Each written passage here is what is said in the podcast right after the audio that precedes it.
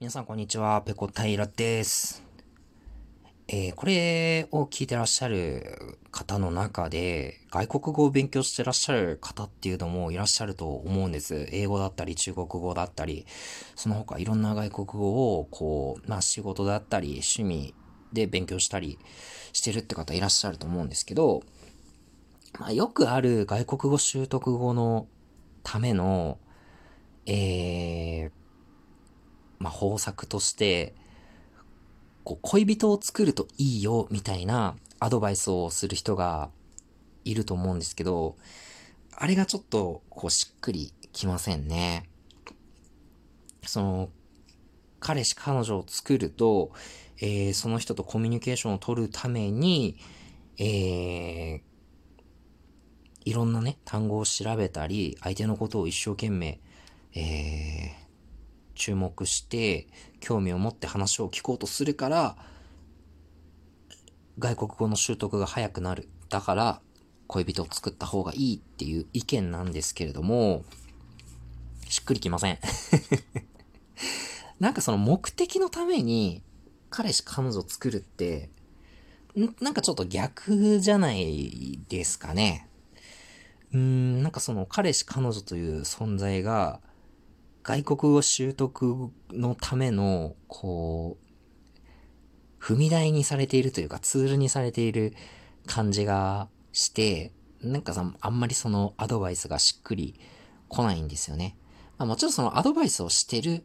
人も、その習得のために作ろうって言ってるのではないと思うんですけれども、まあ、そうであっても、うーんって思っちゃいますね。うん。やっぱりその、最初にね、なんか好きな人ができて、その人をより深く理解するために、その人の話す言葉を、えー、頑張って勉強しようってなるのは、もう素晴らしいことだと思うんですけど、最初から語学習得っていう目的があって、そのための手段として恋人を作るっていうのは、なんかちょっと順番が逆なような気がしてしまいますね。なので僕はその人にね、なんか、こう、えー、なんか語学習得のためのコツってありますか？なんて聞かれたときは、そういうアドバイスはまあ絶対しませんね。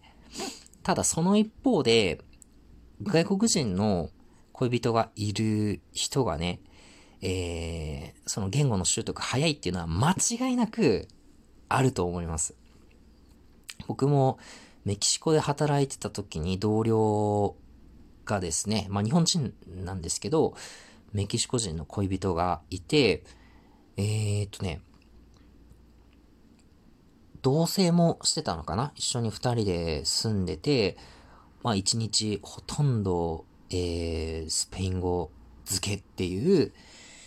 同僚がいたんですけど、その人はね、えー、僕がその会社に入った時は、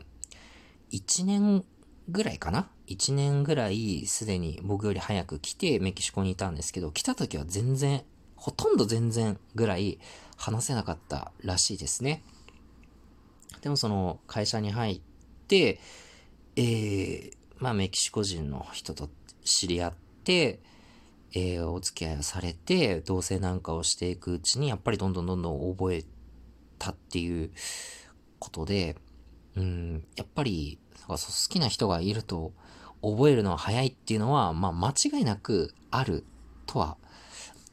思いますね。うん。ただその事実は、あの間違いなくあると思います。ただ僕としてはね、うん、その言語を習得するために彼氏彼女を作るっていうのは、なんかちょっと順番が違うような気がするので、まあ僕は人に対してそういうアドバイスをするっていうことはないと思いますね。うん。まあ、そんな感じでした。いや語学学校通ってる時も、そのクラス少人数制だったんですけど、僕入れて5、6人ぐらいか、マックス5、6人ぐらいだったんですけど、えー、モロッコから来てる人がいて、えー、まあ、モロッコって、えっ、ー、と、フランス語なのかな？公用語。フランス語とアラビア語とかもあんのかな？まあ多分メインフランス語だと思うんですけど。まあフランス語とスペイン語似てるっていうのもあるんですけど、そのメキシコに来てメキシコ人の恋人ができて、やっぱり上達は早かったみたいですね。僕と同じレベルのクラスにいたんですけど、もうめちゃくちゃ喋りますね。本当に。うん。やっぱりその、日本人とか、その、アジアの生徒、特に東アジア、東アジアの人たちと、まあそれ以外の欧米の人たちでは、なんかやっぱりその、話そうっていう姿勢が結構違うというか、その東アジアの人たち、日本人とか韓国人とか中国人とかだと、やっぱりこの座学で、あの、きっちり単語と文法を、あの、完璧にしたいって思う人が多い傾向があると思うんですけど、欧米の人たちだとか、えっ、ー、と、それから、英語を学んでいる中南米の人たちとかっていうのは、やっぱり話したい、聞いてもらいたいっていう、だからそっちがやっぱり大きいみたいで、あの、それは特にね、ディスカッションの授業とか、プレゼンテーションの授業とかで思いましたね。うん。やっぱり僕も典型的な日本人で、その筆記のね、文法とか単語とかは、まあ割かしできる方だったと思うんですけど、そのディスカッションで自分の意見をこう理路整然と述べたりだとか、えー、プレゼンテーションってね、こういう、え、のー、ものについて、え、良さをアピールしてくださいとか、まあ、そういうのが出ると、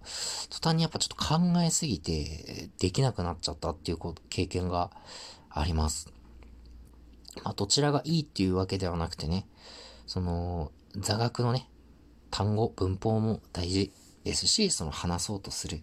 まあ、そういう姿勢も大事だと思います。それをね、外国人の友達と混じって一緒に授業をやって、なんかその違いを経験できたっていうのはなんかすごく大きかったですね。自分に足りないものもよく分かりましたし、逆に自分の中のこう、強みっていうのも分かった気がするので、ま語学学校で学んだのはほんの半年ぐらいだったんですけど、メキシコの語学学校でスペイン語を勉強したんですけど、まあそれは結構挫折もいっぱいありましたけど、気づきも多かったですね。うん。えー、皆さんもね、えー、語学頑張って、勉強されてらっしゃる方、います。いると思うんですけど、えー、頑張ってください。すいません。ちょっとあのー、結論があんまりありませんでした。えー、ただ僕はね、語学習得のために、えー、恋人を作るってことは多分今後もないと思います。ただ、ええそうですね、惚れっぽい性格なので、ある日突然、こう、え自分が全然知らない言語を話す人と恋に落ちて、その言語を頑張って勉強し始めるっていうことはあるかもしれません。もしそういうことあったらお知らせします。よろしくお願いします。はい、今日の配信はここまでです。次回やれたらやります。それでは、ペロンペロン。